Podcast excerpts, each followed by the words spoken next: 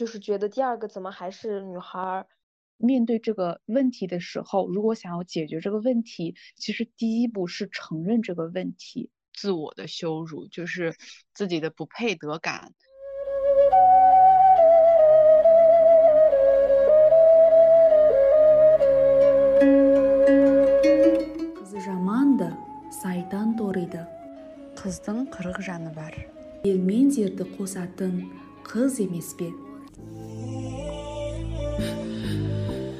осындаймын сенің айтқан сөзіңе қосылмаймын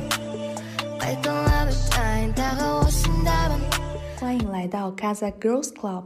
Hello，大家好，欢迎来到 Casa Girls Club，我是 KK， Hello Hello，大家好，我是栗子。也欢迎我们今天的嘉宾小迪。Hello，小迪。 Hello Hello，大家好，我叫小迪。小迪先来 做一个自我介绍吧。大家好，我叫小迪，目前正在努力创作自媒体。先说一下我们跟小迪相识呃前因后果吧。之前呢，我们呃会在群里聊很多很多话题，然后每次小迪都会积极发言。后面也发现我们在这个抖音是互关的，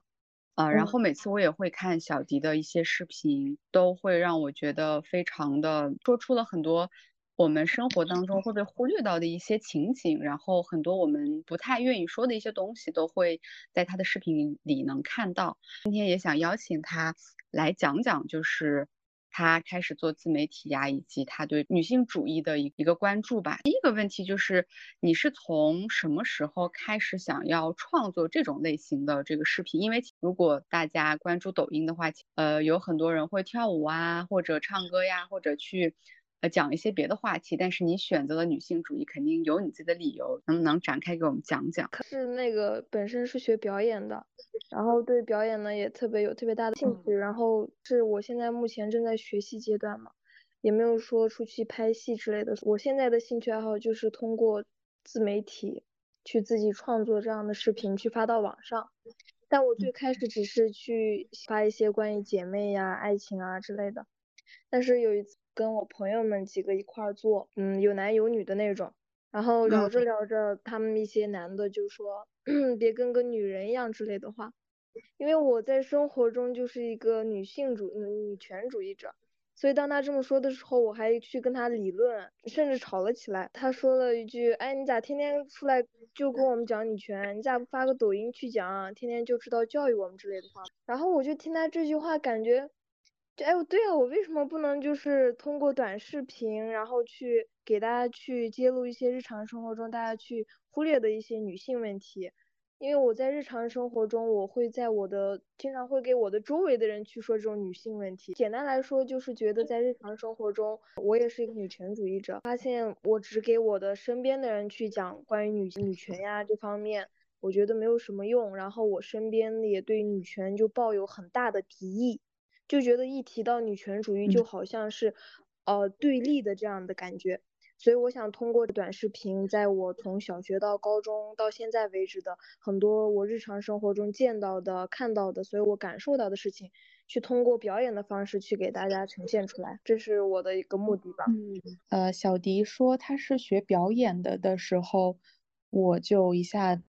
想明白了，因为我在看。他的视频的时候，我看了很多，嗯，在我们做节目之前，然后我当时就是除了说对内容本身感兴趣以外，我看小迪就是一个人划分成好几个角色，然后把整个对话给串联起来嘛。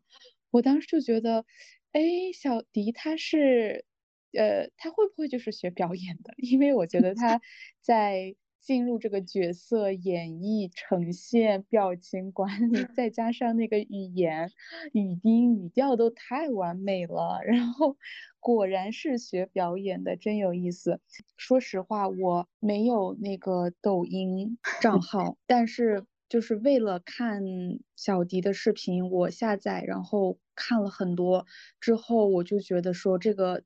就是为小迪下载这个抖音是非常正确的一个选择，因为我在看完大多数的视频之后，我真的感受特别强烈。嗯，就是虽然哦，之前也看到过很多一些博主们会用不同的方式来表达同样一个事情吧，同样一些类型的事情，就比如说在哈萨克家庭当中，女性处于一个什么样的情况，或者说在一个公共讨论当中，大大家对于女性的一些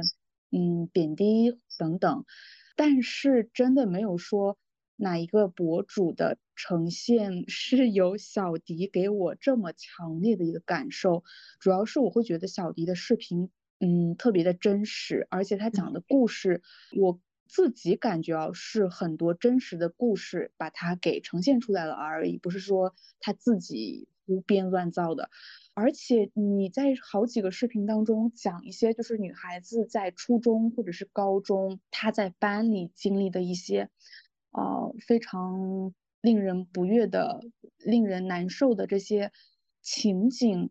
甚至有一些都会让我有点吃惊。就是哇哦，因为有一些是我在我自己上初中、高中那会儿是有过同样的一些。耳闻的，但是有些真的有一点超出了我的认知，我就会觉得非常的震惊，也特别开心，就是说能够通过你的视频，其实可以了解到更多当下的很多在这个年龄层的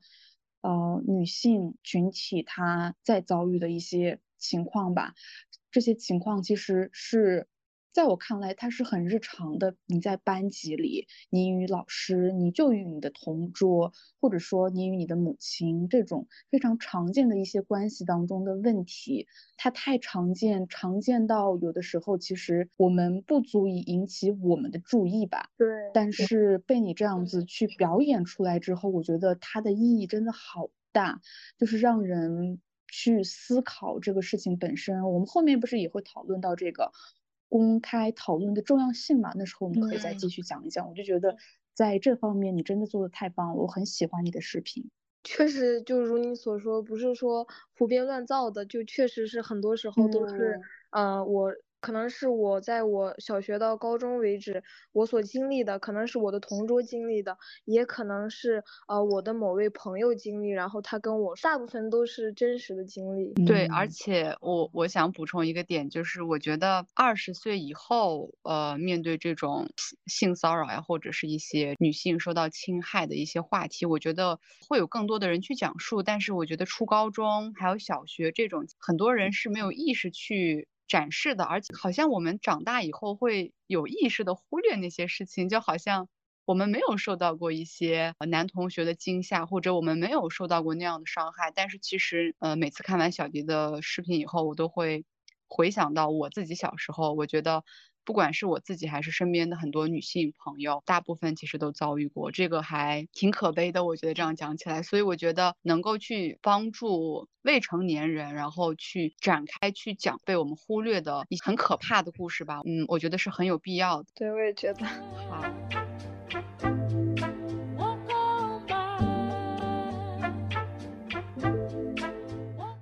那进入第二个问题的话，就是其实，在构思一个视频的时候，你肯定会有一个你的出发点，对吧？然后你要怎么展开故事呀，你的情节呀等等。所以也想问问你，就是你是如何看待女性主义，或者是就是仍然这个女性都还是处在一个比较弱势的地位吧？虽然大家也会说国内的这个男女性还是挺平等的，看上去都很平等。还有女生也可以上学啊，等等。但是我觉得女性在生活当中还是有很多困难，也想问一下你对这个的看法。好，就是我在构思一个视频的时候，其实我也会去想过，就是我这样能不能够让大家去理解到，或者说，哎，我到底真的了解女性主义吗？之类的一些担忧。因为我怕我自己不太了解女性主义，然后乱发视频啊，给大家造成误会之类的。可是后来我觉得我是一个女性，然后我生活在一个父权社会中，从小到大感受到了很多就是女性同样面临的很多问题。我就想，虽然我不能说讲出很厉害的一些概念，或者说去巩固啊，去解释女性主义，但是我可以把我日常生活中。遇到的很多事情演出来给大家去呈现。其实我最开始有些视频的时候是我会去说给大家去说啊怎么怎么样，我们的男生怎么怎么样，女生怎么怎么样，就会说的形式给大家去呈现。但是我发嗯现说的时候很大概率我的作品一定会被封，一定会被就是呃那个限流啊，对啊，对，就是被嗯限流。所以我就觉得，要不然我就演用以更加隐晦的这种方式，可能我的台词太直接了，但是比起说的话，可能更加隐晦一点。但是我慢慢的发现，我觉得我在日常生活中感觉更敏感了。我就想，哎，我自是不是自己真的像他们所说的那种是个女权士啊，然后夸张了之类的？但是嗯我觉得这些都不是夸张。就是我发视频的时候，大部分女生，大部分我觉得百分之八九十八的女生都会呃产生共鸣，觉得很真实。但是所有跟我就是觉得对立的男生，我觉得他们的出发点就是不可能跟我们做到感同身受，所以他们就是觉得非常的夸张啊之类的。我们我觉得我们现在女生。就是一旦提到这个女权，就尤其是我们哈萨克族的，因为我身我不能说啊维吾尔族，我不能说柯尔克孜族，因为我是哈萨克族，所以我在嗯一个特别，嗯我的身边的朋友也全是哈萨克族，所以说我觉得我有这样的权利，或者说我有这种感受，要说我们哈萨克族怎么怎么样，对吧？嗯然后他们就会不承认说我们哈萨克族的女生不是处在弱势地位的，或者所以我觉得在抖音上面，尤其是提到民族这种话题，啊、加上民族，然后去说女权的这种的话，我觉得会更难一些。尤其是我我说我们女性还处在这种弱势地位呀，啊什么很多压迫的习俗啊，他们是不会承认的。所以说，如何看待女权主义，我觉得就是我所感受到的不公平吧。我想要把我所感受到的不公平和所有的性骚扰，所有的一切令我不舒服的所有的点，我想通过短视频去给大家去呈现。对，就是这样。我有一个想法，一嗯。会儿句子可以继续讲，就是你刚刚讲到最开始可能也有一点点的担心，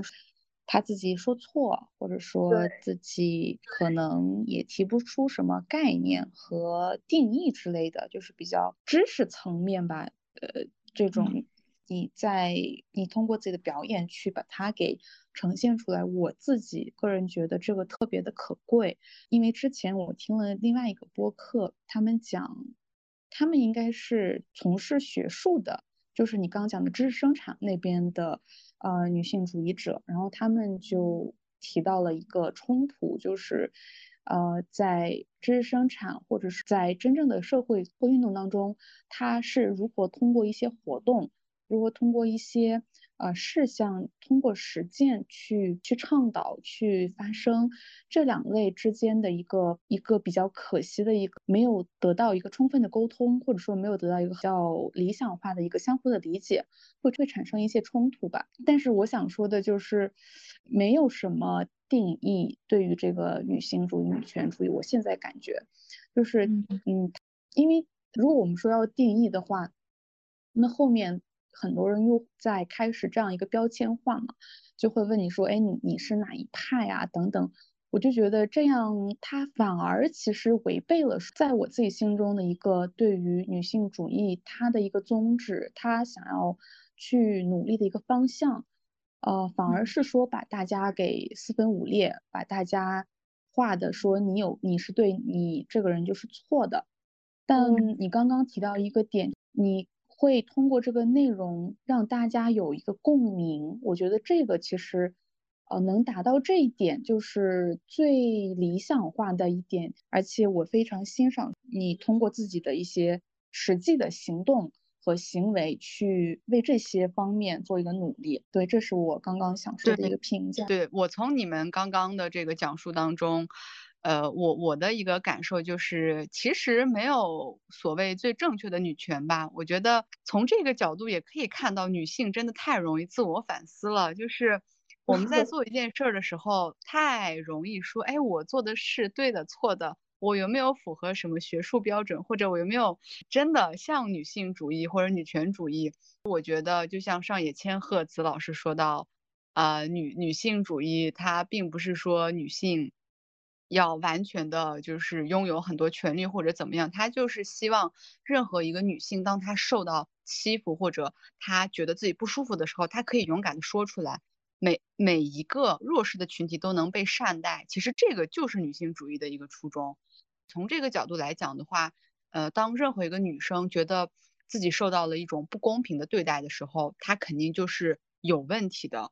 所以我觉得非常细腻而具体的表达这样的一些情景是很有价值的。那我就提提 K K 直接提第三个问题吧，因为上次我们也在群里聊到了嘛，就是你发完一个视频以后，呃，受到了一些这个恶评，或者受到了一些呃负面的影响啊，反对的影响啊，还有一些质疑，所以也想问就是。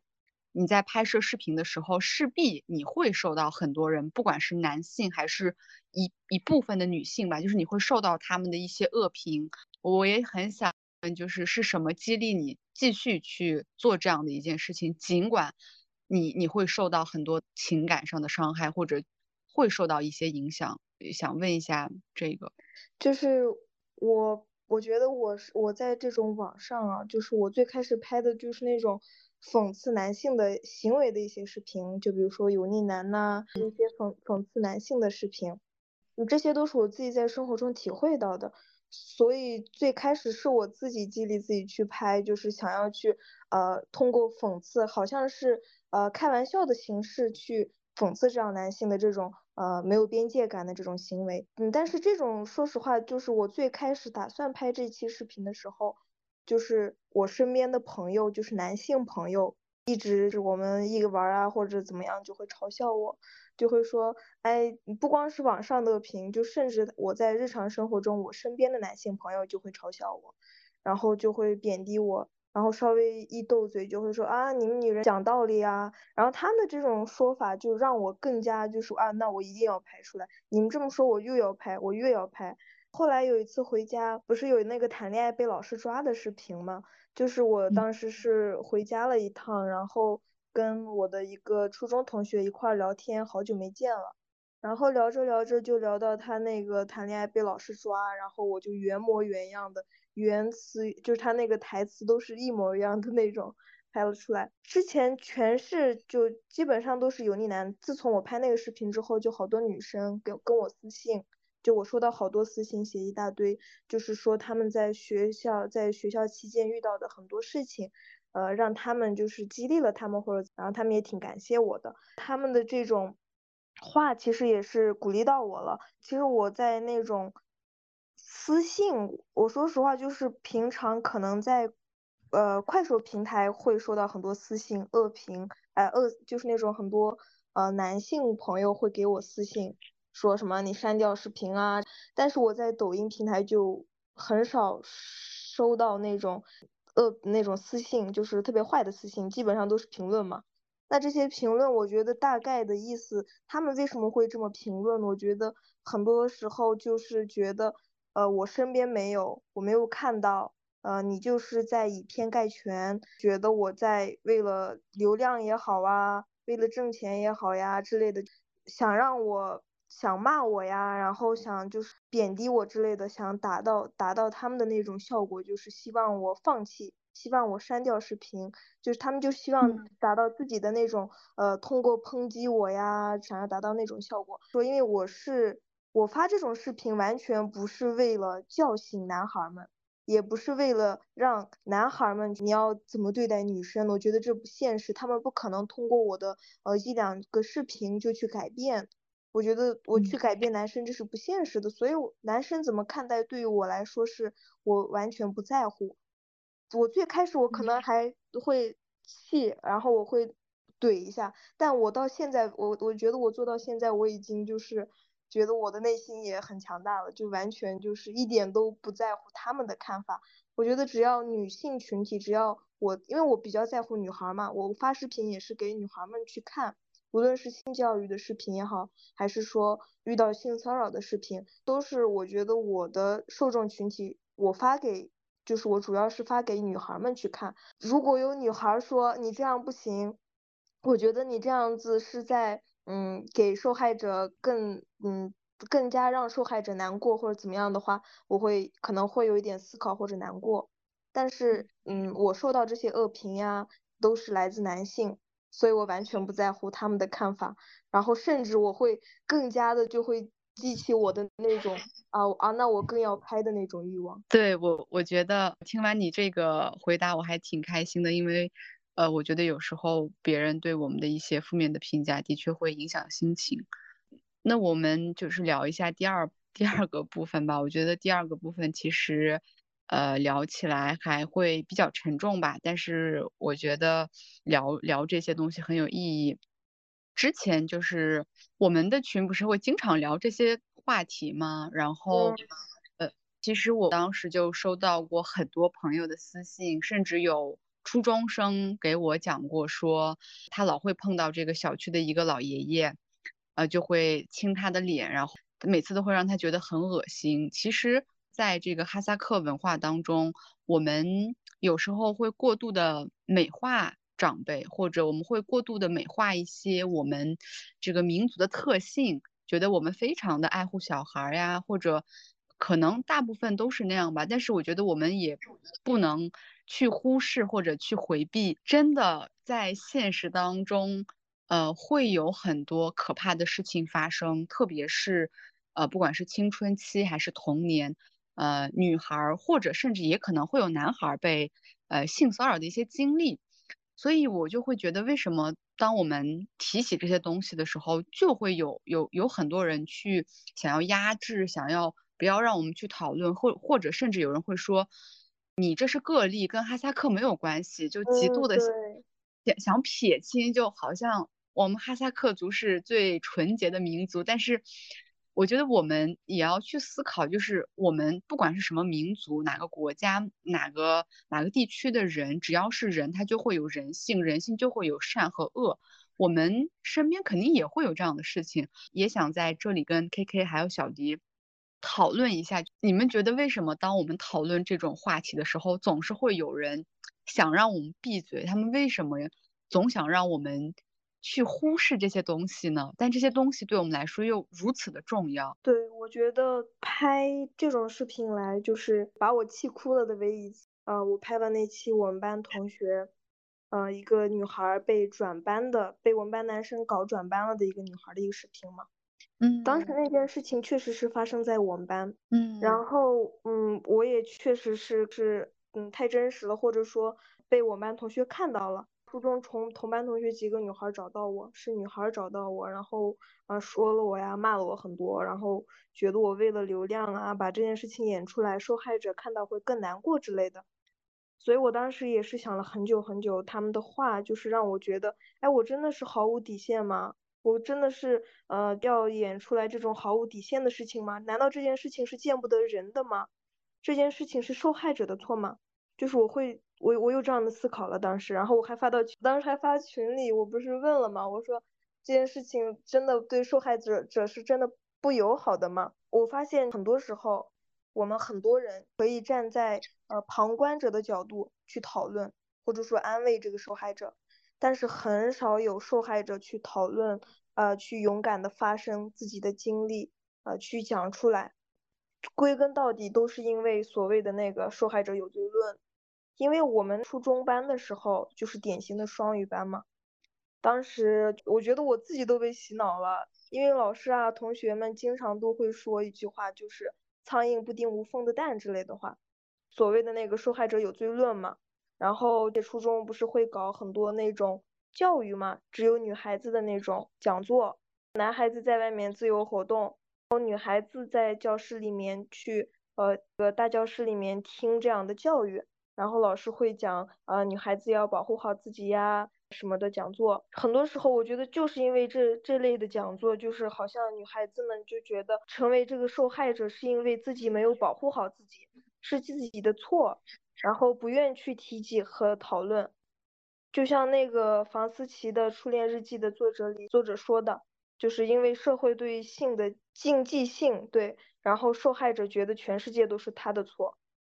是很多人不愿意去讨论的，就是很多人对性，我觉得第一是因为这个性教育的缺失吧。很多人觉得我受到了这样的一个嗯事儿发生在了我的身上，就好像觉得是我的错。很多时候，无论就可能我们在我们在初中，我我们班那个女孩为什么转走，也是因为当时老师的不作为，同学的嘲笑。当时我们那个女孩告校长之后，就是我们班所有的男生被呃怎么处罚怎么怎么样之后，那件事情翻篇了之后，我们班男生经常针对那个女孩，就是各种欺负她，天天在班班里面造她的黄谣。然后甚至很多女孩也觉得就是那个女孩的错，他们觉得就是苍蝇不叮无缝的蛋，那那个女孩平常不不这样，那女孩那男孩会对她这样吗之类的一些言论，所以那个女孩就后面受不了转走了。所以我觉得这种很那些我的同班同学去找到我，让我删视频也好，或者说我也好，我觉得很大一部分原因是因为觉得怕那个受害者再看到，然后。再让那个受害者伤心了，所以我觉得我们的这个性教育这方面还是太遥远了。对，嗯，小迪，我想就是给你刚刚的一个困惑，给一个回应吧。就是你刚刚说有一些女孩她们找到你就说，可能这会让就是受害的那个女生有二次创伤之类的，然后去评价你，去苛责你。说你为了流量怎么怎么样？我觉得这确实是一个还蛮难的一个问题。就是做从你的角度去思考的话，因为我理解你作为一个传播者，然后你想发声，你想让大家去反思这个问题，但同时，确实我们在从这个女孩本身的角度再去思考的话。我自己也不知道说她当她看到这个视频会是什么样的一个心理感受。对。但是，嗯，首先我觉得我们能作为一个传播者，我们能做的可能是说尝试去联系这个人，就是跟他讲自己是有多么的理解、共情你，然后对发生的事情，呃，也感到很抱歉，然后再把自己的这个你的想法再提出来说。我作为这样的一个人，嗯，我还是希望说能够帮到更多的人，这是我的想法。然后你怎么看？这是呃，去有一个沟通，可能也是其中一个解决这方面困惑的一个方法吧。我刚刚想到的。然后，但是对于这件事儿本身而言，就是你的这个举动，我自己是觉得，嗯，它很可贵。节目开始我就提到那个公开讨论，因为我就觉得这个 主题跟今天跟你的播客是特别契合的。很多人应该读过那个法国作者瓦内莎的《同意》吧，他也是算是一个回忆录，讲他在未成年时期与这个人的一些关系，然后通过他这个回忆录，其实是为更多的跟他一样的当时受过伤害的受呃受害者们。去发声了，后为那些说可能经历过他所经历的这些类似情况的人，也提供了一个支持，还有鼓励，然后帮他们去把他们的故事给讲述出来。呃，除了说我们想到可能受害者再去看到这些文字二次伤害之外，其实还有一些就是他们也会说，也可能会换一个角度去看待这件事情，可能之前他。确实是一个以自责的态度在，呃，经历整个事情的发生过程。但是说一个人把他给讲述出来之后，他可能也会给他一个可能性吧，去重新思考，然后，呃，不再去责怪自己，知道说自己才是那个受害者。所以我个人就觉得你这样去把它用另一个方式去表达。它能够带来的更多的一个社会影响是是是可以肯定的。然后从那个新闻的角度，议程设置，就是我始终相信，说一个东西，当我们不停的去重复它、去传播它、表达它的时候，可能它在每一次被传播和去讨论的时候影响小一点吧，但是它，我相信它始终是会有一个质的改变的。等它的这个量达到某个程度的时候，从开始到现在以及后来，你只要去坚持，在你自己想要做这个的前前提下，去坚持这样去发声，然后表达的话，我相信，嗯，你会给更多的人带来很多的支持还有能量的。所以真的很感谢你，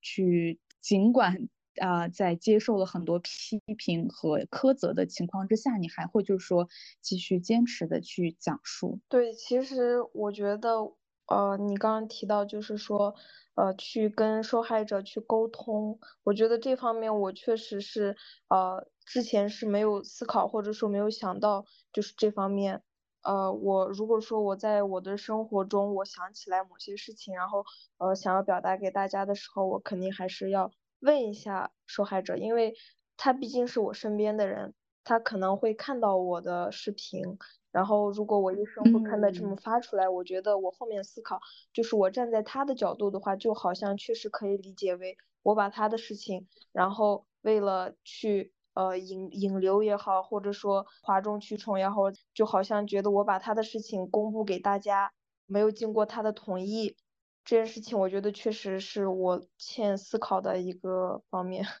确实，当时我当时也是，呃，发完之后我确实也是不知所措了，当时确实。哎，但是我我觉得我听完你们两个的这个，就是彼对彼此的这个回答以后，我我会觉得 就再次看到女性的困境，因为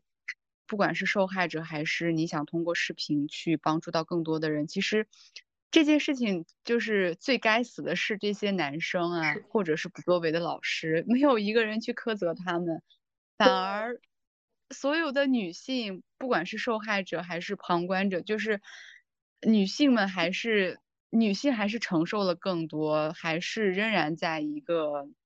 道德绑架或者是在很多的这种情景下是一个更加弱势的一个一个地位下吧。对，所以我我觉得从从这个视频以及从这个视频的整个这个影响的这个后果来看。我觉得最最该死或者最可恨的是那些男生，他们的那种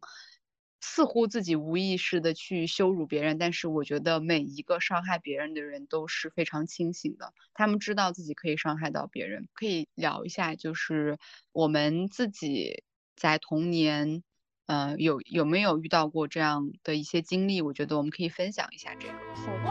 Yeah, bitch, I said what I said. I'd rather be famous instead. I let all that get to my head. I don't care, I paint the town red.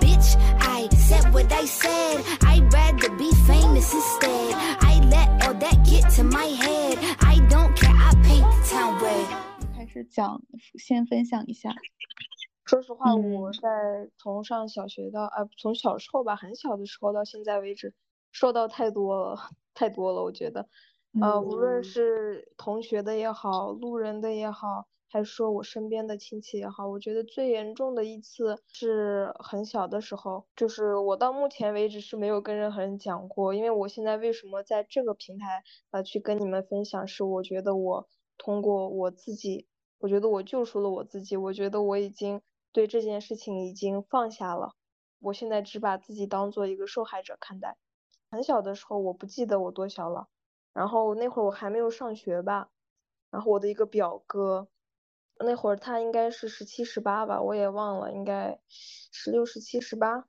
后那会儿就是我我妈妈经常去上班，我爸爸也不在，我姐姐去上学。然后我那会儿是我们家里面最小的，我弟弟还没有出生，那会儿我还没有上学嘛，所以就是经常就是我那个表哥在家里面看我，就照顾我。所以那会儿就是在家里面的时候，经常会让我帮他 口啊之类的。对哦，对，然后这件事情就是我说实话，我就是这是我第二次讲出来，因为我第一次讲是给我的爸妈讲，那会儿我我也是很小，然后表达能力也不是很好，然后加上那会儿我也是经常被忽略，而且当时我是我妈妈的第二个孩子，我是妈妈第二个孩子，那会儿好像我小弟弟出生了还是没出生，我忘了，反正我是我的出生给我们家其实带来的也是，呃，我们家也是非常的重男轻女，所以我的出生给我们家带来的也是，就是觉得第二个怎么还是女孩儿，我妈妈那会儿也是老师，所以她那个只能生两个孩子嘛。所以我当时也是在常在亲戚家里面生活，就很少回到家。然后那会儿是好像是我刚回家那会儿，哦我爸妈也是经常忽略我嘛，所以我当时讲了出来，就是鼓起了很大的勇气说，然后用动作去给爸妈去演示，但是他没有，他们并没有很在意。然后让我就是不要乱说啊，然后还觉得我是在看了什么视频啊，或者在模仿谁呀之类的，就是觉得我在开玩笑，在玩儿。从这件事情之后，哦，到现在为止，我就没有提过这个姐姐比我大一岁半，我也没有跟她提过，因为我跟她关系也特别好，就跟闺蜜一样。但这件事情我也没有提过，因为我觉得这件事情影响了我很多。然后那个表哥也是几十年没见了，十几年没见。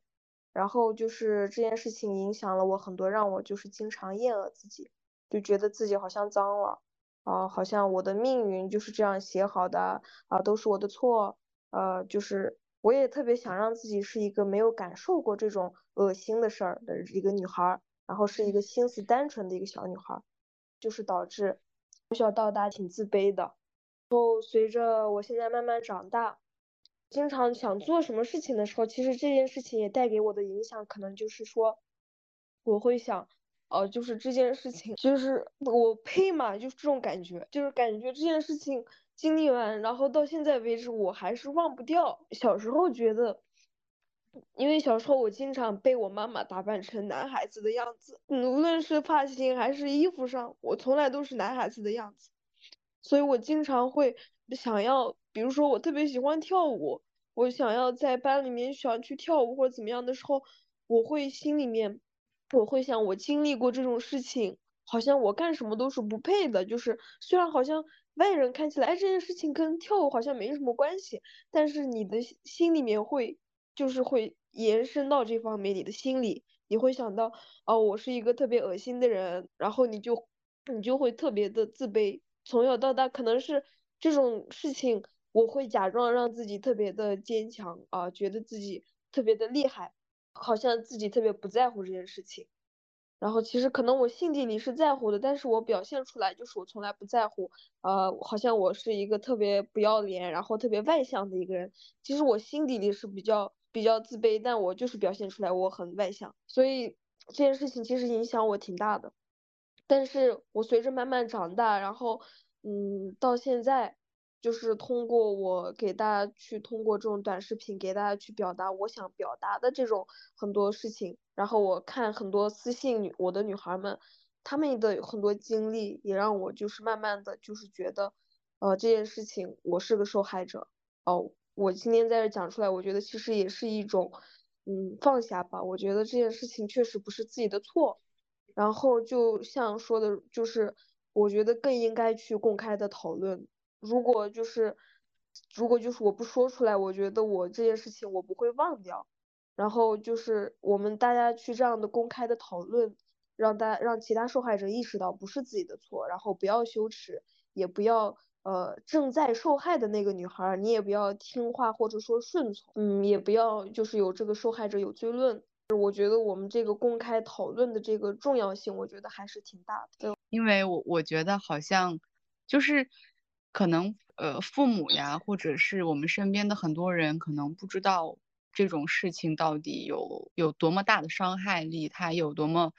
呃摧毁性的一种作用，以及其实你刚提到这种，我觉得你你你说到你做任何事情都会时不时想起那件事情，其实它就是一种自我的羞辱，就是自己的不配得感，呃，这种。我我是真的很不希望有女孩经历过这样的事情，因为只要你经历以后，其实你很难忘掉。我觉得这种事情就是只能希望说发生的越少越好，但是我们真的很难，就是不去直面，其实很多，以及以及你刚刚提到的时候。呃，不止不只是这一个事件，其实会伤害到你。其实我觉得后续的处理方式，以及这种重男轻女的家庭，它它像一个连环的一个效应一样。其实可能如果说在某一个环节，他有人保护你，或者。呃，有人替你发声的话，我觉得后面是不会让你去陷入到一种有有一种羞羞耻感的。但是我觉得这种羞耻感真的是每一个女孩子都会拥有的体验，不管这种羞耻感是很强的，还是很很很微小的。甚至我觉得胖女孩她们都会对自己有一种很深的厌恶。对，唉，所以我我觉得你能讲出来这个故事，我我很佩服，以及我我我觉得我我突然觉得我们这样的对话真的很有价值。我觉得这种分享在我看来就是太太宝贵，或者我我觉得可能我们无意之中也也会让更多的人去去关注这样的事情，以及像房思琪她写的就是自己的故事嘛，还有同意。我觉得这些这些这些书其实它出版都是已经非常少了。我觉得更多的是那些被埋葬在黑暗角落、隐秘的角落，甚至有一些女性可能一辈子都不会说出来，因为她太羞愧了。所以我觉得你今天这样说出来真的太勇敢了。我觉得你要替你自己鼓掌，真的你很棒。对，我就想通过。这样的聊天的方式去讲出来，就是很轻松的这样的一个方式，然后就觉得好像这件事情确实，呃，不值一提，然后就是，嗯，就是感觉很轻松，已经过去了。反正就是，呃，通过这样的方式讲出来，我觉得无论是对我还是下一个受害者，还是说，呃，经历过这样的一个呃事情的一些受害者来说，都是我觉得都是有很大意义的。哎，真的，刚刚听完小迪分享。我整个人就是被就是僵持住了，然后感觉喉咙被堵塞的很严重，然后是全就是生理性的难过，还是也是想说，呃，感谢小迪这么信任我们啊，然后真的我觉得你很勇敢诶，你你自己说这是你人生当中的第二次去讲述这件事情，第一次是给父母讲述。然后他们的回应让我很失望，呃，但是我也不是很惊讶，因为我也听听就是在分享故事的过程当中也听到了很多的故事，女孩们讲就是父母，嗯，因为重男轻女，对于自己的忽略、忽视等等他们的回馈，所以，嗯，然后你说到他们当时的反应是这样的，试图去忽略问题，不承认问题。然后反而是去责怪你说是你可能自己胡编的，从哪看的，所以这一系列的行为，嗯，我不想说去专门的去谴责某一对父母谁的父母，而是说我觉得这就是一个共通的问题，它不是说是某个家庭的一个问题，是整个这个嗯群体呃整个。这个时代的人，他们所共通的有的一些局限性吧。然后我觉得，通过我自己的生活实践和一些交流，我个人会感觉比较困难，说改变这一这一个群体，这个时代的人，那一个时代，而不是我们这一时代，那一个时代的人的一些想法。但是尽管有一种很深的无力感，但我还是会对自己说。嗯，不要放弃，然后能做一点是一点。天呐，我刚有点激动，激动到都有点思绪都被打乱了。所以我想说的就是，很多时候我们在面对这个问题的时候，如果想要解决这个问题，其实第一步是承认这个问题，就是你真的去投入实践，那都是后边的事儿了。你第一步，你当下。你就是通过你的意识去承认这个问题，它就是存在，它发生了。然后我是经历者，或者说我是呃，我是一个旁观者，而我去倾听到了这个故事。无论说你是什么一个身份角色吧，你是父母也好，孩子也好，姐姐、老师，就像你自己的视频当中有那么多的角色在我们的日常生活当中，然后。我自己的感受也是，以及通过你刚才分享的事情的感受，基本都是同样的。人们就是试图去忽略问题的存在，他们根本就不想要去打破他自己对于这个民族，或者说对于这个家族，啊，对于自己身边的人的一个所谓的那么泡沫性的一个想象。他他人们就是擅长于说麻痹自己，把自己的眼睛给。闭上，然后让自己觉得说，我生活在一个极乐园，然后身边什么都是呃非常完美的，然后没有说任何的问题，所以也会导致说我们到如今，哎，今年都是二零二三年了，嗯，你也才二十出头，我我觉得说这个是就是你出生的这个年代的家庭当中还会有这种问题，呃，我就觉得这个就是我们在推动这个性呃性别平等、性教育、爱的教育等等这些主题的这个。过程是多么的缓慢，所以我觉得，就是最至少我们得做到承认问题的存在吧。所以再次说，我特别欣赏你，你有这么大的勇气。首先你自己这个问题，你承认了说。你这样的事情是发生的，然后以及你刚刚说这一系列事情在你的日后的生活当中带来了这么多的影响，让你有自卑的情绪吧，让你不自信等等。我敢肯定，你只是说出了你的那么多的复杂的情绪的一角而已，你其实还有很多是没有诉诉说的，你的情绪啊，还是其他的细节，所以很。呃，就是很欣赏你把问题承认出来，然后我希望说，在我们听众朋友当中，也能够去多多思考这个问题吧，去去去看到说我们是有瑕疵的。对，我觉得这件事情，呃，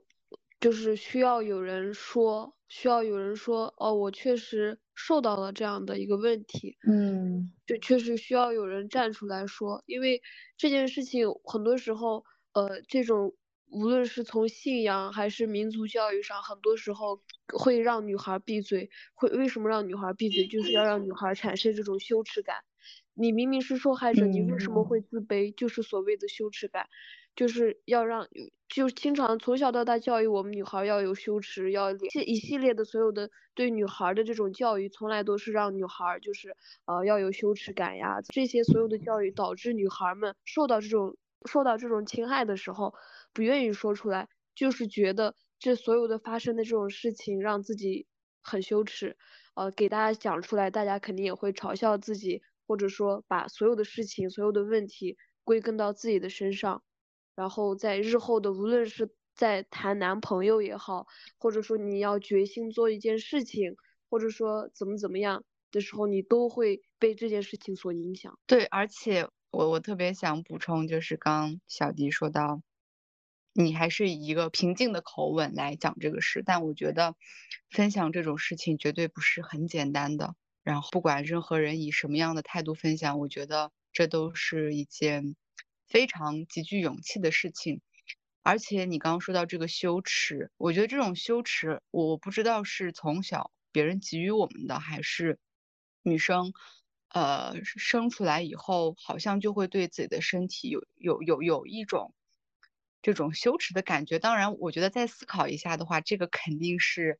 他者是别人给我们的一种视角。我觉得任何一个人都不应该。自己受到伤害，然后对自己的身体有一种厌恶的情绪，其实这个都是不应该的。但，嗯，这种羞辱，这种女性对自己身体的厌恶，确确实实是存在在我们的生活当中的，甚至在我们的文化当文化当中太常见了。那我觉得我们慢慢慢慢，其实讲到了一个更加严肃的话题，想要去讨论，也是小迪。在发视频的一个主要的阵地，那我们就进入第三个部分，有关于哈萨克，有关于女性女性主义，有关于我们自己的生活。好，那我们要不要从呃哈萨克不愿意说去承认这个对女性的？呃，所有的束缚枷锁来开始我们的话题，你们觉得为什么呢？小迪要不要先说一下，还是你要整理一下思绪？我觉得这件事情，哈萨克人为何不愿意承认对女性的压迫？我觉得就是所有的事情加上我发视频，只要说哈语或者说提到哈萨克族这个民族，就是我觉得所有的事情加上民族，就是两边都吃力不讨好。就这种现象，我觉得其实在我的评论区里面很常见。他们经常会用，哎，我们哈萨克族很尊重女性啊，啊，你别污蔑整个民族啊之类的去骂我，然后就是一边说，哎，我们哈萨克族很那种很尊重女性，然后一边又说，哎，你结婚了，你干嘛还想着娘家之类的，然后我就会去想，哎，他们为什么不承认对女性的压迫？我觉得可能是他们对这种民族的极度的这种自信，加上这种男生的大男子主义，他们觉得自己的民族特别尊重女性，是我他们经常会在我的评论区评论说，啊，我们有一个部落叫克扎，是女性的部落，啊，这是一个一方面的尊重，啊，还有觉得说不让女性干重活，这是尊重。啊，觉得让嗯做客的时候让女人坐最上面，这是尊重，他们觉得这就够了，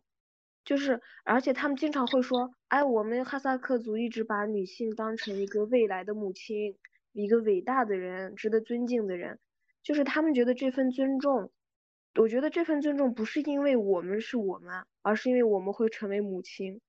我觉得他们这种就会让我觉得，哎，我们已经够尊重了。够尊重了，还要我们怎么样的这种态度，就好像就是他们的这份自信，就是盲目的自信，让他们看不到对女性的压迫，然后女性在哈萨克族这个群体里的贡献也全部都隐形了。所以说我经常会看到我评论区的一堆呃男生说啊我为了流量搞对立，抹黑自己的民族。说我只是夸张，呃，断章取义呀，讽刺哈萨克族啊，然后他们也会说，哎，哈萨克族也有女权啦之类的。我觉得他们就是不懂，甚至都不懂什么是女权，然后只是下意识的看到女权这两个字儿，看到哈萨克族这两个字儿，啊，然后就就是下意识的就想要去抨击我、网暴我，然后去击垮我。我觉得这就是无论是在网上啊，我们看到。什么东西，经常会在我们的他的评论区里面就会看到哈萨克精神，无论什么东西都要扯上一点哈萨克的一些关系，我就想不明白为什么他们，我说实话，我到现在为止还是搞不明白他们为什么就是不愿意去承认，或者说他们为什么这么对自己的民族这么自信。我觉得可以自信，但是在自信自信的基础上，你不能说闭上眼睛，呃，然后闭上耳朵。然后就什么都不说，什么都看不到，就忽视对对于女性的这种压迫。很多时候我觉得他们就是故意的，所以我我还是搞不明白。K K，你有什么想法吗？我觉得你刚小迪不是提到说有一部分是来自于极其的自信嘛，对于民族的自信。哼，我自己。对我，我承认。然后我觉得从再深一层去看这个问题，他这个就不是自信，他就是一个自负。然后就是换做其他任何一个放到其他任何一个民族，他都会有同样的自信。他不是说是因为这个这个民族，然后他有这么强烈的一个自信心，而他就是一个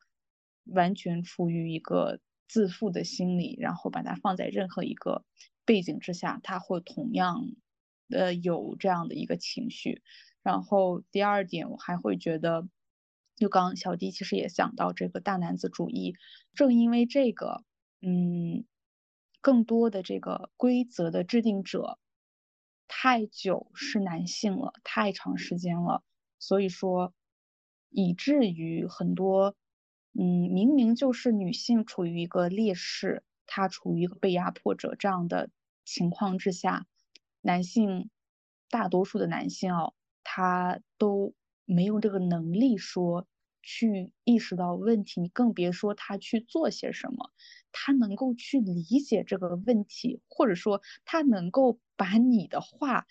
耐心的听完，都是一个呃一种奢求。带引号的的不应该，但是在我看来，在现实生活当中是这样子的，也是小迪提到的这个很，他们大大多数男性通过什么去支撑自己的观点呢？是说很一些例子，女孩上座，然后她接受教育，我们尊重母亲等等。但是但凡你仔细的去思考这几个点，你会发现这些是非常基于一个表面一种。形式，然后非常容易去能够做到的一些事情，它太太 easy 了，就是太容易到你你你只要做做样子，其实你就可以呈现出这样的一个外向。所以说，也会这么容易的能够在他们的嘴边提起。但是如果说你真的跟他们去讲，你真正的在你的现实的生活当中，你在一个家庭的分工，呃，你在一个这样的呃邻里关系，或者说家庭成员之间的关系，丈夫和妻子的关系。放深了去讲说女性到底在做什么，而她的回馈是什么，男性又做了什么，而男性在整天在讲的又是什么的时候，其实我感觉大多数男性的做法是说直接就不听你到底在说什么，呃，直接给你贴一个标签，就是你刚刚也之前也讲到说，只要你但凡说出呃去强调了一些女性的权益。然后这些关于平等的一些东西的时候，他就会给你扣帽子，然后去非常简单粗暴的去终止这个话题。这以上就是我自己也是开始关注这些，就是自我觉醒之后，对身边的很多人的观察的有的一一个总结。我是这么想的。栗子有什么补充的吗？对我其实听完你们两个人的这个回答以后。特别是小迪最后的疑惑，我都快笑了。就是，对啊，就为什么呢？就是我我我自己是这样想问题的，就是我觉得很多男性他不太想承认对女性的这个束缚和压迫，本质上就是他想继续这个享有特权嘛。就是一旦他们真的承认啊，我们对女性是有压抑的，我们是束缚女性的。那肯定下一步就要做出改变了。那那他们可能也需要分担这个养育孩子、呃家务劳动等等等等很多细节的问题。所以我觉得本质上很多男性，甚至现在零零后，我觉得零零后应该完全不应该有这样的想法。我觉得他们应该是接受很多信息的一代人，但是仍然有很多男生，他们仍然还是想要维护这种。很古老的传统的这种男男权的这种这种思维，就是因为他们想继续拥有特权。我觉得他们本质上就仍然还是享有想要去享受所有的资源。所以当女人觉醒，当女人站了起来的时候，势必他们也要从享受的那个热炕上掉下来，而且非常的狼狈。所以我觉得本质上他们不愿意承认，就是。他们不，他们不想把这个权利让渡给我们，呃，然后我自己观察到，不管是这个小县城的一些这个男性，嗯，还是大城市的男性，嗯，他们仍然还是以这个男男权世界以及呃大男子主义的这种为内核去生活吧，不管他们外外表可能。什么高学历啊，或者他们非常的呃 精神或者怎么样吧，但是本质上其实你跟他稍微接触，你就能够意识到说，哎，这个男性他到底是不是具有女性主义意识？我我甚至都不会去奢求说一个男性完全的能够对自己的伴侣或者对其他女性拥有一种感同身受的感觉。我是觉得有一些男性能不能有一些女性意识都是一个问题。所以我觉得，为什么他们不愿意承认？他们其实都知道。我觉得他们可能自己想想也会明白，但是他们，嗯，不想承认的理由就是他们不想把这个特权让给我们，甚至他们就想要继续去压迫女性，因为这样他们的日子过得太舒服了。真的是，我觉得作为男性，在这个哈萨克文化的确比女性舒服太多了。这个是我很真实的一个感受，因为只要你是个男人，不管你有多么差，你的家人、你的亲戚，任何一个人都会高看你。我觉得真好，就是真是在在做男人，在这个 文化里太好、太舒适了。其实对比看来，女性得多优秀才能去捍卫自己的权利，我觉得这个是。不公平的，对我跟你有一个点是想的一致的，就是我也认为刚刚讲的女性意识这种东西啊，它它真的不是什么高深莫测的什么非常难于去理解的东西，它太基本了。凡是有思考能力的人，然后他懂，凡是有一些基本的伦理道德的人，他肯定能。就是理解，然后肯定能把他的前因后果弄明白，只要他有脑子会思考。但就是就是刚像你讲的，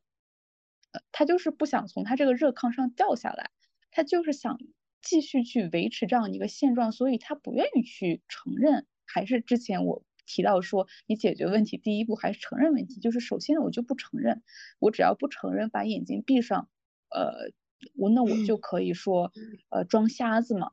啊，你们的一些期盼吧，或者说你们在现实生活中觉得说我们的男孩就是哈萨克男孩们，其实可以做一些什么，去跟上这样的一个时代的一个变化，你们有什么想法吗？我觉得就是我，说实话，这个这个话题就是 我也不知道 让他们怎么去跟上时代的。特别感谢小迪这么多的分享，也感谢你做这样的一个传播。然后我觉得今天的聊天还是特别开心的。好的，好的。然后我们也会在呃 show notes 里附上小迪的这个抖音的账号呀，然后也希望大家支持他，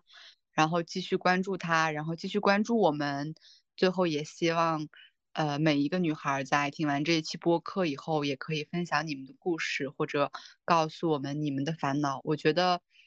我们一直都在，然后也希望。嗯，就是哈萨克女权能够继续发展下去吧，因为真的还挺艰难的。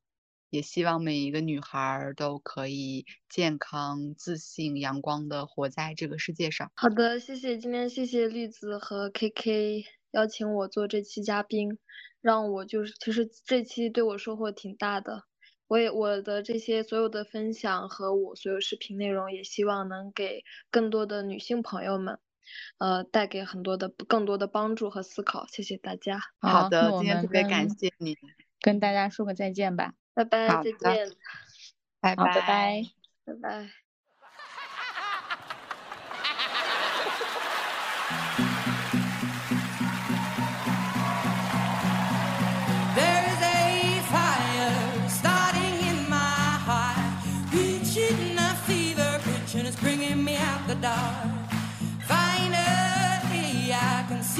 pistol.